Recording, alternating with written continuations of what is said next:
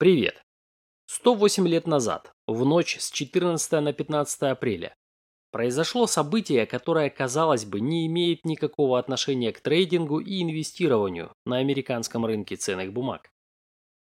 Это крушение Титаника, самого большого в свои годы судна в мире. И сегодня мы поговорим именно об этом, потому что поразительно, сколько параллелей с трейдингом и инвестированием можно провести и сколько уроков можно извлечь. Начнем с того, что на борту Титаника имелось недостаточное количество шлюпок. 16 деревянных лодок и 4 складные. Накануне отправления в первый рейс Титаник инспектировали сотрудники Министерства торговли Великобритании. В частности, были осмотрены спасательные шлюпки, сигнальные ракеты и прочее аварийное снаряжение было признано, что оно соответствует действовавшим предписаниям. А в первоначальном проекте «Титаника» предусматривалась установка 48 шлюпок. Но владельцы лайнера настояли, чтобы их число было сокращено до 20.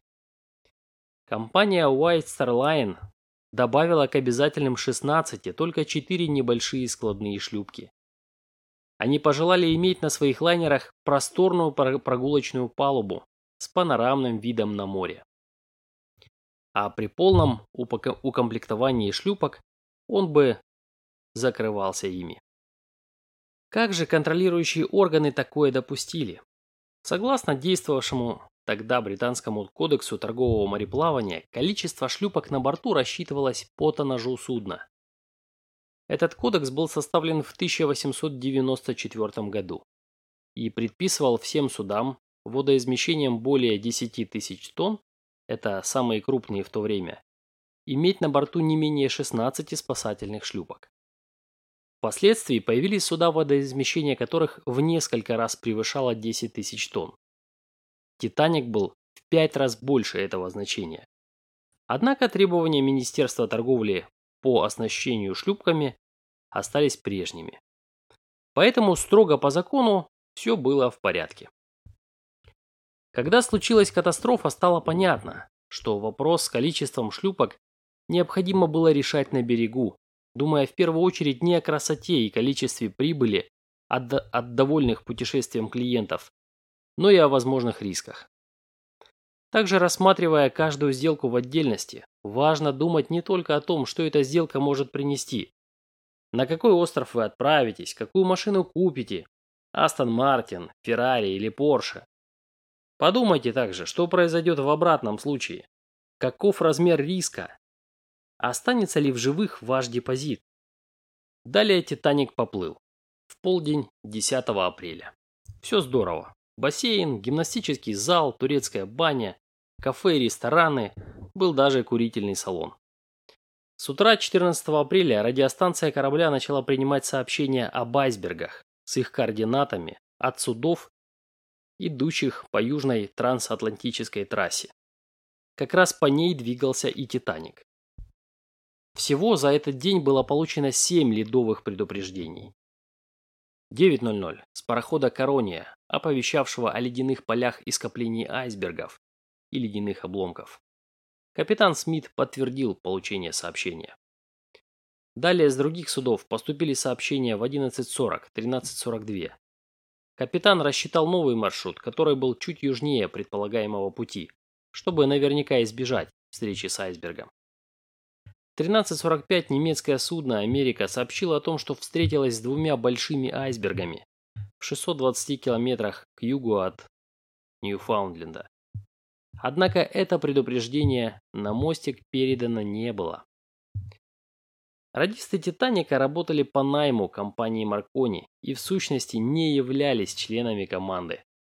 Их основной обязанностью на борту являлось отправление телеграмм пассажиров и прием свежих новостей с континента, которые затем печатались в судовой газете. Обработка данных о метеоусловиях отходила на второй план. В 19.30 поступило ледовое предупреждение с парохода «Калифорниан», таким содержанием. Мы видели большое скопление битого льда и много крупных айсбергов. Это сообщение также не было передано. В 22.30 «Титаник» разошелся с пароходом, шедшим встречным курсом, который, маневрируя среди льдин, получил повреждение кормы. Как только оба судна оказались в пределах видимости друг друга, между кораблями была установлена связь при помощи лампы Морзе. Мы только что прошли через ледяное поле и между несколькими айсбергами. В ответ с Титаника просигналили. Сообщение принято. Благодарим. Спокойной ночи. Никаких мер после этого предпринято не было.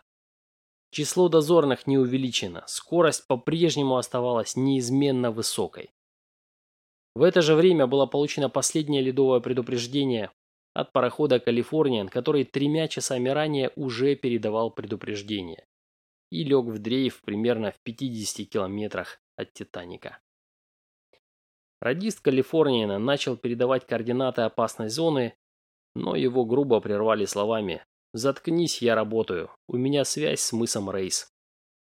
Таким образом, было проигнорировано самое важное ледовое предупреждение.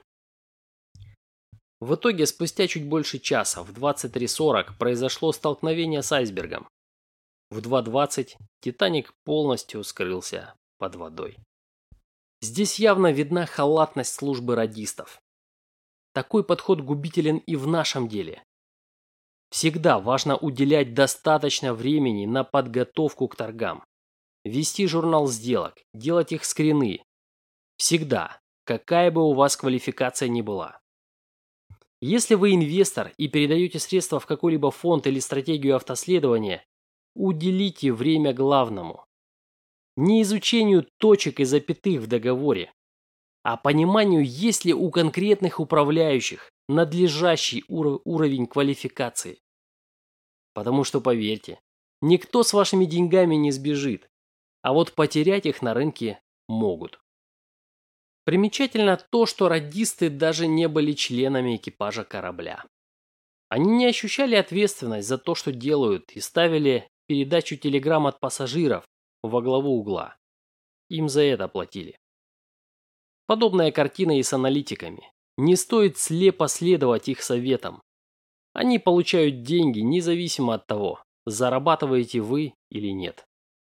Весь день, 14 числа, несмотря на неоднократные сообщения об айсбергах, Титаник продолжал идти с прежней высокой скоростью.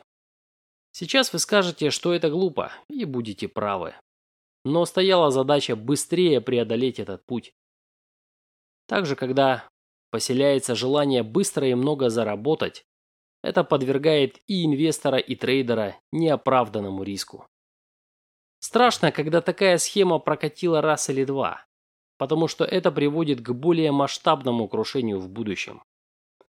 Большие деньги могут прийти всерьез и надолго только со временем при правильной работе. Об этом свидетельствуют примеры и Ротшильда, который назвал сложным, сложный процент самой могущественной силой во Вселенной и Уоррена Баффета, который также стал одним из богатейших людей мира не за один год.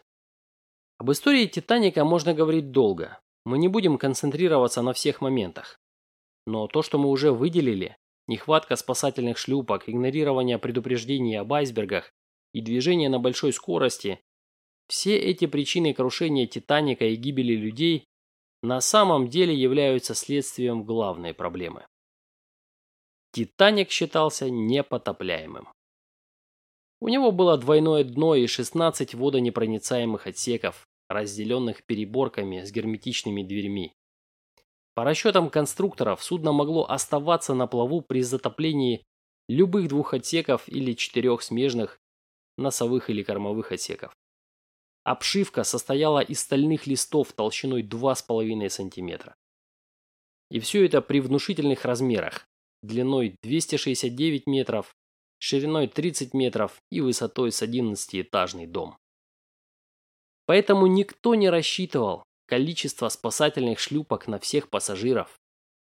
Больше они предназначались для спасения пассажиров других кораблей. Радисты, слышавшие предупреждения об айсбергах, даже забывали их передавать, не допуская мысли, что это может быть опасным. Капитан один раз скорректировал курс, но не снизил скорость, двигаясь в опасной зоне. Итак, мы видим, что в событиях 108-летней давности хранится много полезных уроков, которые жизненно важно для депозита применять. А это позволит успешно плавать в водах финансовых рынков. С вами был американский инвестор. Спасибо, что слушали. Пока.